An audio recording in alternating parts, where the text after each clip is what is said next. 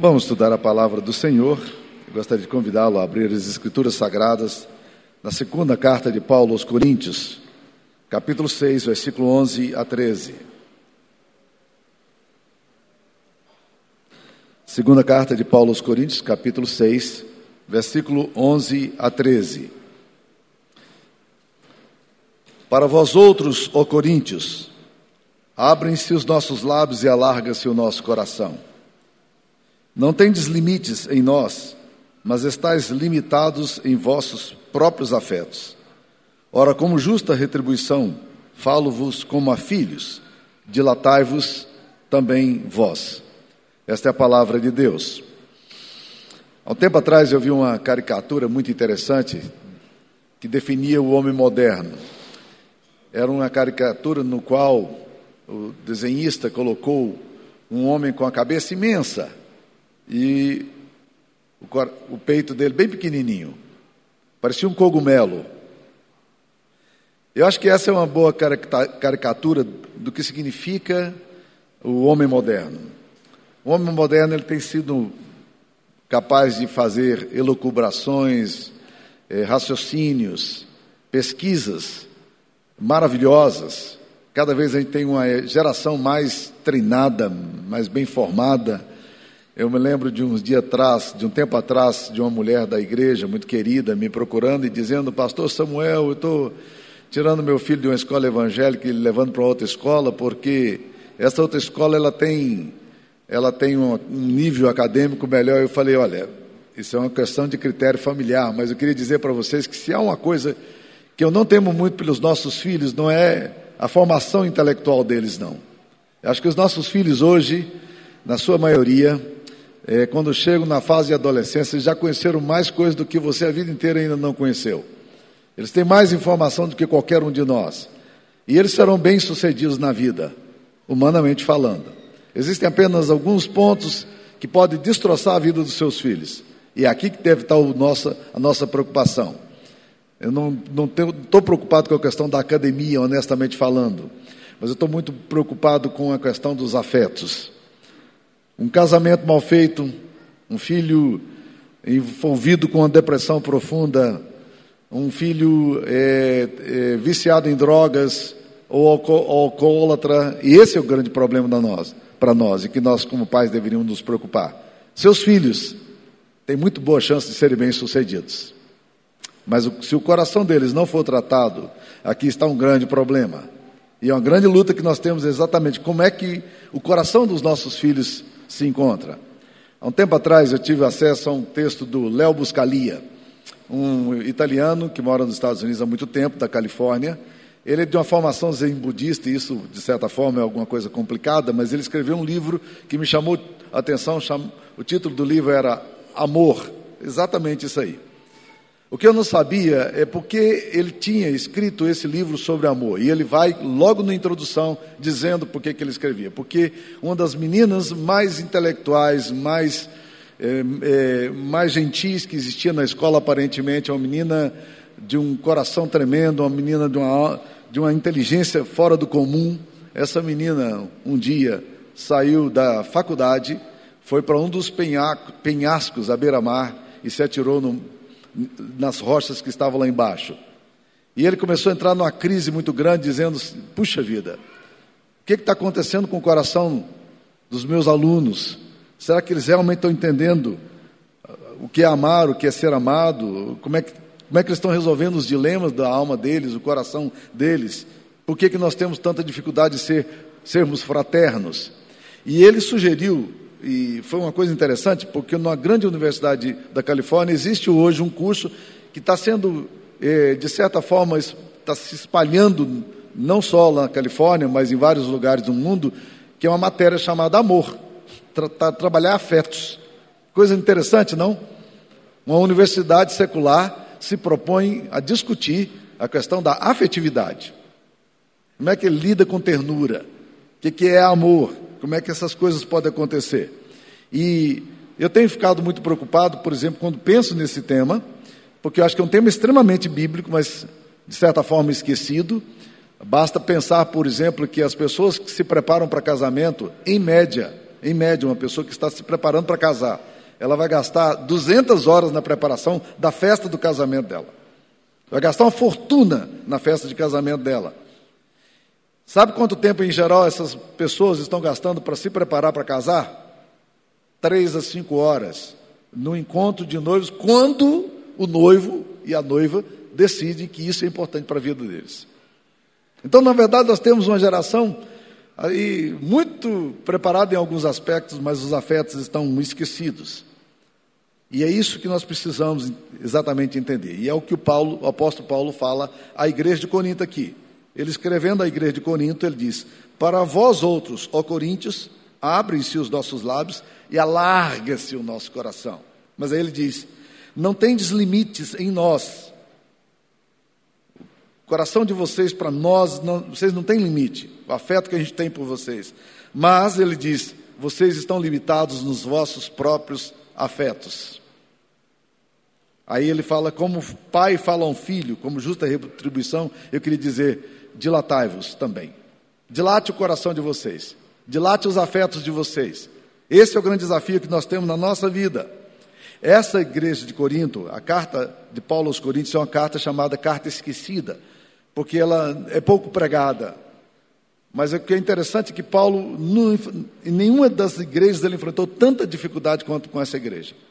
Essa igreja, logo de cara, o apóstolo Paulo tem que se explicar, porque aquela igreja que ele tinha fundado está pedindo que ele traga uma carta de apresentação do presbitério lá de, de Jerusalém. Ele fundou a igreja, a igreja está pedindo, não, me traga uma referência escrita aí para a gente poder saber se a gente aceita isso aqui ou não. Que louco, coisa doida, né? Essa igreja diz no capítulo 10, versículo 2, que Paulo era um cara de mundano proceder. Ela começou a questionar a atitude e as motivações de Paulo. E no capítulo 10, versículo 10, essa mesma igreja vai dizer: olha, as palavras de Paulo, quando ele escreve, são fortes, mas quando a, ele tem a presença dele, a presença dele é fraca e desprezível. Olha, como pregador, se eu ouvir um, alguém da comunidade dizendo que a sua palavra é fraca e desprezível, que ou seja, que o que você fala não tem muita relevância, não é alguma coisa muito fácil de ouvir, ainda mais quando esse, esse conteúdo é todo de uma comunidade, ou pelo menos da liderança da comunidade. E o apóstolo Paulo vai agora dizer, irmãos, vocês ficaram restritos, limitados nos afetos de vocês. O coração de vocês se apequenou. E ele está dizendo: Eu quero que vocês dilatem o coração de vocês.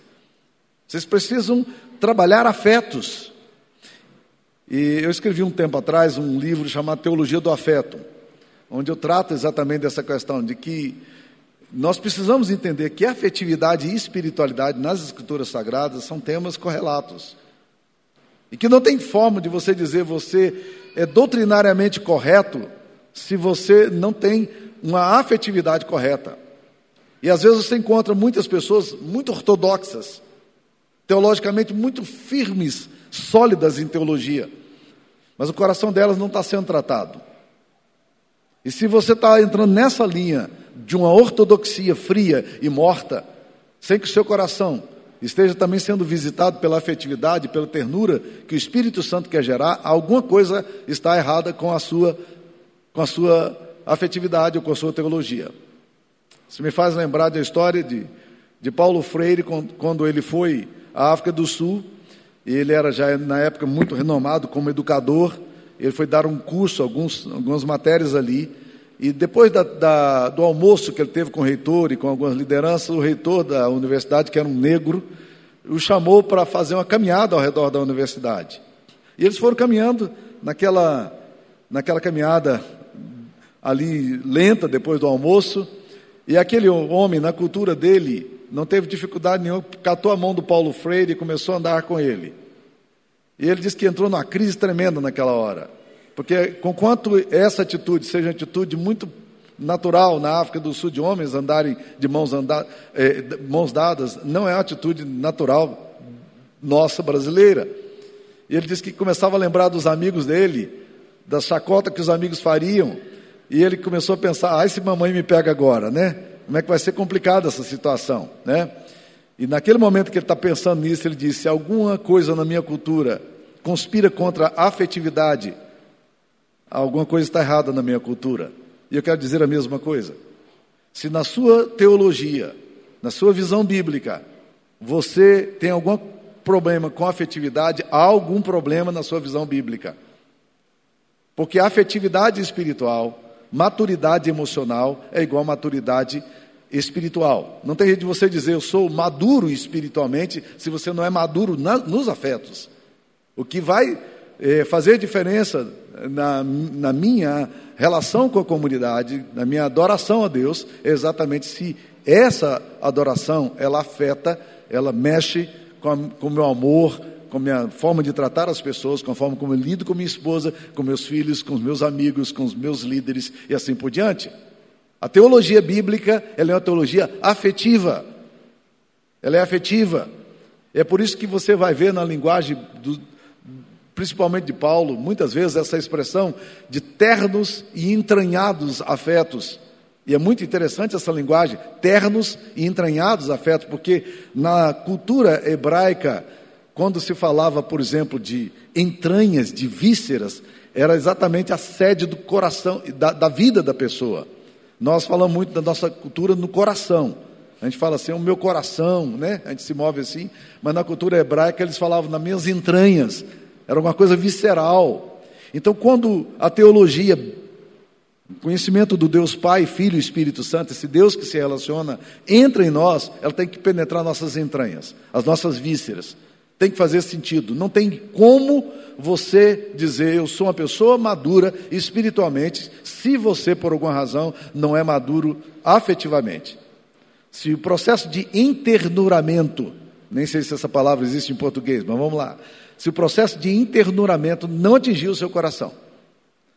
O amor de Jesus por você, o que Cristo fez por você na cruz, tem que alterar substancialmente a forma como você trata a sua esposa, a forma como você trata o seu marido, a forma como você lida com seu pai, a forma como você lida com, com seu filho, a forma como você trata os seus amigos, a forma como você lida com a sua experiência humana. E o apóstolo Paulo está falando exatamente isso. Vocês não têm limite em nós, Paulo diz, mas vocês estão limitados nos afetos de vocês. Vocês precisam dilatar. O coração precisa ser dilatado. Deus precisa fazer alguma coisa em nós para romper esse processo de endurecimento da alma. Nós precisamos trabalhar isso, nós precisamos pedir a Deus para que Ele faça isso em nós. Ele quer fazer isso em nós. Faz parte da obra do Espírito Santo trabalhar ternura trabalhar em nós essa relação de afeto. Por que, que nós muitas vezes temos tanta dificuldade com isso? Eu tentei pensar em algumas coisas que podem nos, eh, nos fazer endurecer, eh, limitar, limitar os nossos afetos. E uma das coisas que me veio à mente é que muitas vezes nós somos limitados por causa dos nossos modelos relacionais, ou modelos familiares. Nem sempre a gente tem modelos de pessoas amáveis. E, e o que acontece é o seguinte: quando você não aprende ternura nos braços da mãe ou no, no ambiente da sua família, você vai ter muita dificuldade para construir a ternura também adiante. É por isso que pessoas feridas ferem, porque elas não trabalharam a questão dos afetos dela. E aí o que acontece? Ela vai ter sempre uma relação de suspeita e dificuldade, principalmente se sofreram, por exemplo, abusos sexuais ou abusos psicológicos. Se você vem de um ambiente de muita disfuncionalidade, pais alcoólatras, famílias disfuncionais, neuróticas, isso afeta profundamente você, porque você vai ter dificuldade agora de trabalhar essa ternura, de dar ternura eh, às outras pessoas que estão próximas de você. E se você vem de um ambiente assim, isso não justifica você. Não, mas explica um pouco. Eu diria a você, comece a orar para Deus te dar novas, novas disposições do coração para que os afetos seus possam ser dilatados, para que as memórias ruins e históricas que você de abuso, de disputas, de feridas, é, não sejam determinantes no seu coração na forma como você vai estar agindo. Ora para Deus dilatar o seu coração. Ore para Deus realmente te dar uma experiência nova de afeto. E é muito interessante quando o Espírito Santo começa a trabalhar na nossa vida. Porque a ternura e a afetividade não são conceituais, mas elas são, na verdade, vivência, uma dinâmica de dia a dia, né? E isso é muito importante. Uma das experiências mais pesadas que eu tive na minha vida se deu num dia em que eu é, fui fazer um ofício fúnebre e quando eu terminei o ofício fúnebre, a viúva me procurou. Logo após o ofício fúnebre, ela queria conversar comigo. E as pessoas estavam indo embora, ela disse: Pastor, fica que eu quero conversar com o senhor. Eu disse: Ok. E as pessoas estavam indo embora e todo mundo despedindo, fica que eu quero conversar com o senhor.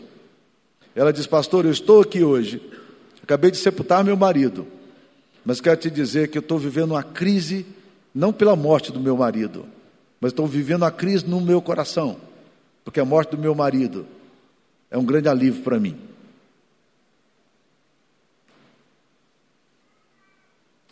Nós estávamos no processo de separação, nós estávamos muito mal. Ele teve um infarto e morreu. E eu estou vivendo uma crise porque isso está me dando um grande alívio. E eu não queria ter esse sentimento em relação ao pai dos meus filhos. Veja como é complexo quando nosso coração, muitas vezes, está vivendo dilemas assim. Por isso que a Bíblia fala, meus queridos irmãos, de conversões de pais a filhos, filhos a pais. Curiosamente, o último texto da Bíblia do Antigo Testamento, ele encerra dizendo exatamente isso: Eis que vos enviarei o grande profeta, profeta Elias, para que ele venha e converta o coração dos pais aos filhos e o coração dos filhos aos pais, para que eu não venha e fira a terra com maldição. Se há uma coisa que pode destruir a nossa sociedade, são corações não convertidos de pais para filhos, corações não convertidos de filhos para pais. Se há alguma coisa que pode ferir a nossa sociedade, é o coração de mães, de mulheres não convertidas aos seus maridos e de maridos não convertidos às suas esposas. Sabe o que, que Deus deu de mandamento para nós como homens? Deus disse aos homens o seguinte: marido, vocês precisam amar suas mulheres. Alguns anos atrás, eu estava orando com um presbítero muito querido de Brasília, já falecido. E na oração, junto com ele, ele, ele orou: Deus me ensina a amar minha esposa. Eu olhei para ele e falei: Hélio, eu nunca orei para Deus me ensinar a amar a minha esposa. Ele disse: Mas não é, pastor. Deus manda a gente amar nossas esposas. E nem sempre é fácil amar nossas esposas. Então eu, Deus precisa ensinar a gente a amar nossas esposas. Numa dinâmica que eu faço com os noivos, eu sempre faço gráficozinho é, tentando mostrar qual é o padrão de Deus para o casamento. O padrão de Deus é amor e submissão. Submissão é palavrão né, para as mulheres. E quando a gente vai estudar um pouquinho da questão de amor e submissão, eu digo, vamos pensar aqui na dimensão do Patrick Morley, que é um, que é um leigo é, lá da Flórida, presbiteriano, que escreveu um livro maravilhoso, né, O Homem no Espelho. E Patrick Morley fala uma coisa interessante, ele fala assim, qual é o oposto do amor? E a gente pensa imediatamente no oposto do amor, dizendo o oposto do amor é ódio. E você está certo se você pensou isso, e você está certo se você disse isso. O oposto do amor é o ódio. Só que se eu perguntar para os homens aqui da igreja, quantos de vocês odeiam a mulher de vocês? 100% vai me dizer, eu não odeio minha mulher.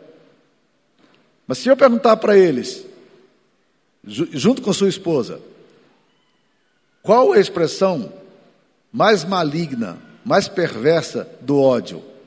Os homens dificilmente vão cons conseguir responder isso, mas as mulheres facilmente respondem. A expressão mais dramática do ódio é a indiferença. Bingo. Bingo. É aqui que o negócio pega. A indiferença é a reclamação número um das mulheres em relação aos seus maridos. Estou correto ou não? As mulheres estão dizendo sim, os homens estão calados. É óbvio. Por razões muito óbvias. Se você entende o que Deus está dizendo para você sobre amar a sua esposa, Ele está dizendo exatamente isso. Não trateis com amarguras as vossas esposas. O autor Paulo aos Colossenses vai dizer exatamente isso. Maridos, amai vossas mulheres e não as trateis com amargura. Olha que sério. É, as mulheres estão muito confortáveis agora, né? Depois de tudo que eu falei. Então deixa eu dar um recadinho para vocês. A Bíblia diz que as mulheres devem ser submissas aos seus maridos. Aí eu pergunto, tem Patrick Morley faz isso. Ele pergunta qual é o oposto da submissão. E as mulheres respondem rapidamente: insubmissão, que não diz nada. Insubmissão é o oposto da submissão. Não disse nada. Mas deixa eu te dizer o que que Patrick Morley sugere. Ele diz que o oposto da insubmissão, da, da submissão é resistência. Resistência. E se eu perguntar para os maridos, qual é a reclamação número um que vocês têm em relação à mulher de vocês? Eles vão dizer, cara, minha mulher não tem nada que eu faça que agrade ela. Tudo que eu faço é ruim, é reclamando o tempo todo, é resistindo o tempo todo. Eles não vão usar a palavra resistência, mas é exatamente isso aí. Entenderam? Como nós precisamos dilatar os nossos corações, nossos afetos. O apóstolo Paulo está dizendo: vocês não têm limite em nós, mas o coração de vocês está apequenado. A afetividade parece que se desconstruiu. Então, muitas vezes, meus queridos irmãos, nós temos medo da entrega e doação, de dilatar o nosso afeto, porque eu não sei o que vai acontecer se realmente eh, decidir ser terno e amável.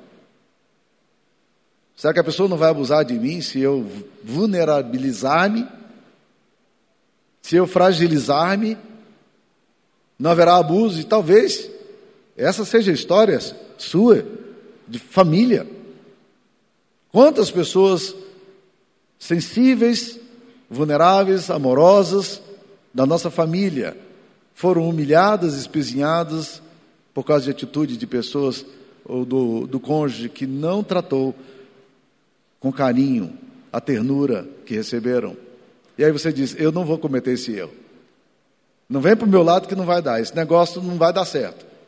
E aí eu resisto. Aí eu me oponho. Aí eu me bloqueio. Eu, eu, crio uma blindagem no meu coração para resistir a tudo isso aí. Talvez seja esse o seu problema. Talvez você tenha medo de vulnerabilizar-se. E eu quero te dizer uma coisa muito importante sobre vulnerabilidade. Você tem razão. Quando você se vulnerabiliza, você está frágil mesmo. Mas quem ama se fragiliza, gente. Quem ama se vulnerabiliza. Isso é uma característica dos afetos. Mas ao mesmo tempo, amar e tratar com afeto é a única possibilidade que a gente tem de fortalecer a nossa própria alma e o nosso próprio coração. E nós precisamos aprender a fazer isso, porque esse é o caminho da nossa espiritualidade. Esse é o caminho da cruz. Se há um, alguém que se vulnerabilizou e se fragilizou, foi, foi o nosso mestre. Ele foi levado perante os seus testemunhadores, diz a Bíblia, não abriu a sua boca. Ele foi levado como ovelha muda para o sacrifício. Ele não resistiu. Ali na cruz, ele, ele simplesmente se encontra à disposição do Pai, por amor a você e a mim. O nosso modelo é Jesus, absolutamente fragilizado, humilhado, ali naquela cruz. Mas naquele lugar e daquela forma, nós vamos encontrar a maravilhosa graça do Evangelho e o poder do Evangelho. A afetividade tem um enorme poder. O afeto de Cristo retirou em primeiro lugar a culpa sobre você e a condenação que estava sobre sua vida por causa dos seus pecados. Ele morreu em seu lugar. Ele te deu vitória sobre o pecado. Ele te livrou da condenação eterna. Tão vulnerável Jesus e tão forte. Tão frágil e tão poderoso. É assim o afeto. E nós precisamos entender exatamente essa dimensão. Jesus se tornou vulnerável. Jesus morreu por mim. Ele se tornou frágil para que eu pudesse ser forte. Mas ele não apenas venceu o pecado e a condenação, mas ele venceu o diabo também. Naquela cruz, Jesus estava vencendo o Satanás, ele estava pisando a cabeça da serpente. No momento mais frágil do homem Deus, no momento mais frágil do Deus encarnado, era o momento mais forte. Satanás devia estar com enorme alegria de estar levando o Filho de Deus para a cruz. Havia nele um enorme contentamento por poder massacrar Cristo na cruz. Mas ali na cruz, Jesus pisa a cabeça da serpente. Uma profecia, a primeira profecia que existe nas Escrituras Sagradas, de que aquele descendente de mulher haveria de esmagar a cabeça da serpente. Foi ali o que Jesus fez. Estão entendendo o poder do afeto? Se há uma coisa que pode restaurar a sua vida, seu casamento, a sua alma, a sua fé, é a questão da afetividade. Se há um poder de convencimento poderoso, é o poder do afeto. Eu vou concluir contando a história que eu relatei agora no meu pequeno grupo segunda-feira passada. É, no, no, livro Mais que o Carpinteiro, aliás, um livro maravilhoso que você deveria ler e deveria também doar, comprar esse livro, é um livro evangelístico.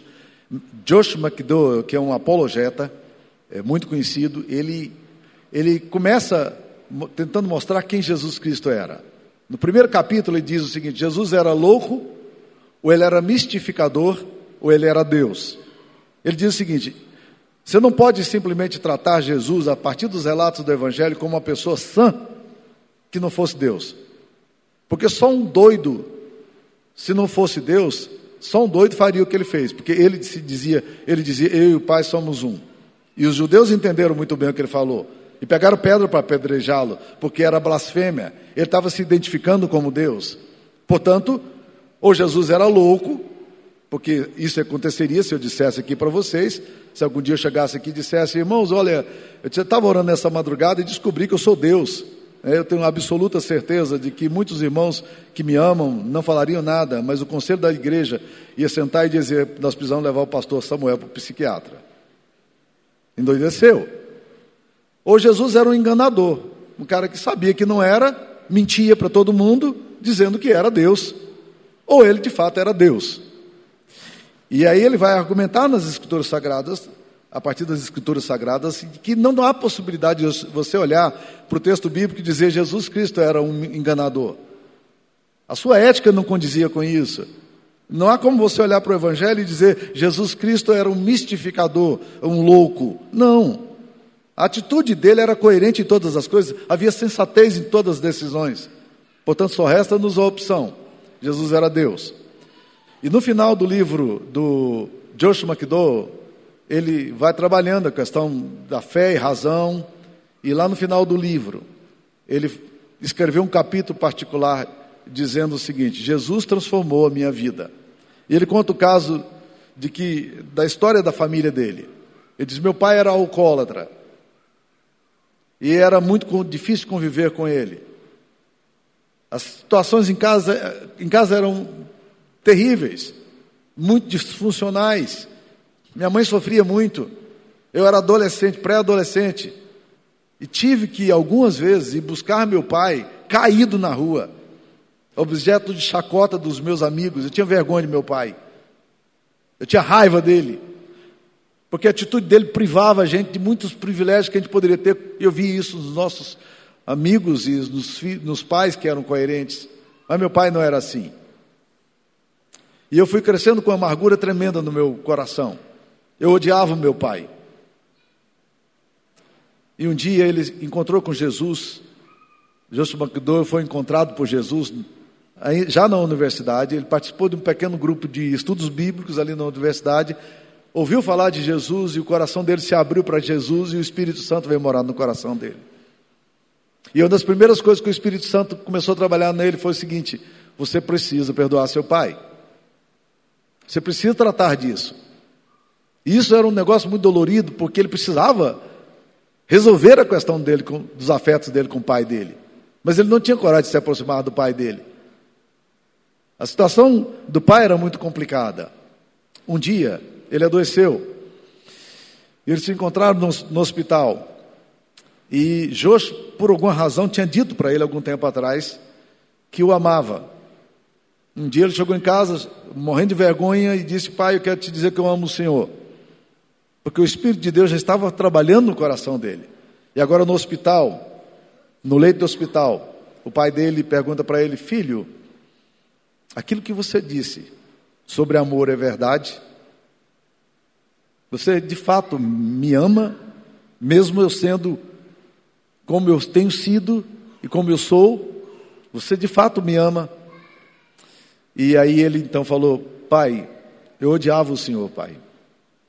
Mas quando Jesus entrou na minha vida, alguma coisa muito profunda aconteceu. E eu realmente aprendi a amar o Senhor, Pai. E eu já perdoei o Senhor. E o pai de Josh McDowell disse para ele ainda no hospital: Se Jesus mudou o seu coração, ele, será que ele pode mudar também o meu coração? E ali, o pai de Josh McDowell, junto com ele, fez uma oração, rendendo-se a Jesus, orando a Jesus e mudando a sua vida. Se há uma coisa que pode mudar a nossa história, é o poder do afeto gerado pela cruz. É o poder do afeto gerado pelo Espírito Santo. Paulo está preocupado com a igreja de Corinto. Ele diz: Olha, vocês não têm limite nós, mas vocês estão limitados em vossos próprios afetos. Dilatai-vos também. Essa é a palavra de Deus também para o seu coração hoje. Talvez você esteja limitado nos seus afetos. Dilatai-vos, como justa retribuição pelo que Deus fez. Como filhos amados, dilatai-vos também. Vamos orar. Ó oh Deus querido, nós precisamos ser visitados pelo Senhor não apenas naquilo que concerne a nossa forma de crer, mas nós precisamos também, ó Deus, ser visitados pelo Senhor numa transformação genuína e profunda do nosso coração. Ó Deus, há muitas pessoas aqui hoje limitadas nos seus afetos, com muita dificuldade de amar, com muita dificuldade de perdoar, com dificuldade, ó Deus, para abraçar, para beijar, para dizer eu amo você. E nós precisamos dessa graça, Senhor Jesus. Visita-nos, ó Deus, aqui, nessa ocasião, nesse momento, com o teu maravilhoso poder e nos transforma em nome de Jesus, nós queremos te pedir. Opera em nós, ó Deus, segundo a tua graça e teu poder, hoje e sempre. Amém. Deus nos abençoe.